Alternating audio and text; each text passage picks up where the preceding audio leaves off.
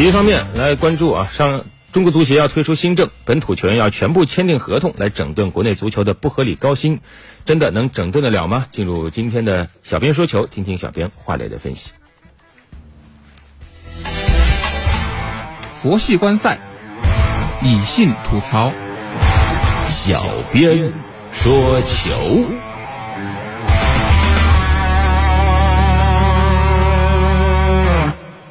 上周六，足球报曝光了中国足协准备实行的重磅政策：一，从二零二零年一月一号开始，所有的本土球员和所属的俱乐部重新签合同，原合同全部作废。如果球员走法律途径起诉的话，不管官司是否胜诉，三年之内都不得在足协注册。二，从二零二零赛季开始。每队税前一千万人民币的顶薪本土球员不得超过六名。此消息一出，迅速的引爆了全网。然而，足球报官方则将这则消息迅速的删除。不过，即便如此，球迷们对于中国足协的谴责声还是纷至沓来。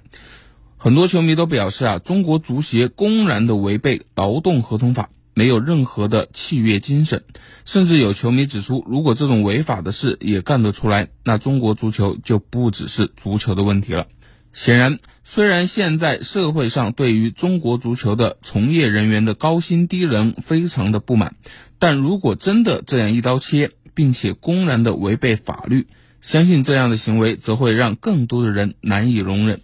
那么，这条新政靠谱吗？作为足球权威媒体，从足球报发表了又马上删除的做法，不难看出，这或许是足协有意为之。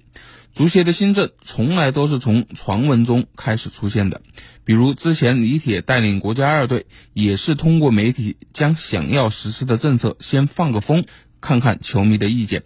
不过在我看来，无论是行业协会还是社会团体，都应该以遵守国家的法律为前提。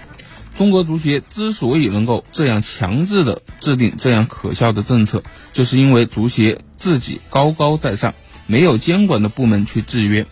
其实，就连普通的球迷都知道，提高中国足球水平的所有办法都已经写进了足球改革总体方案之中，那就是加大足球的基础设施建设，让更多的群体参与到足球运动中去，而不是没事出台几个拆东墙补西墙的所谓新政。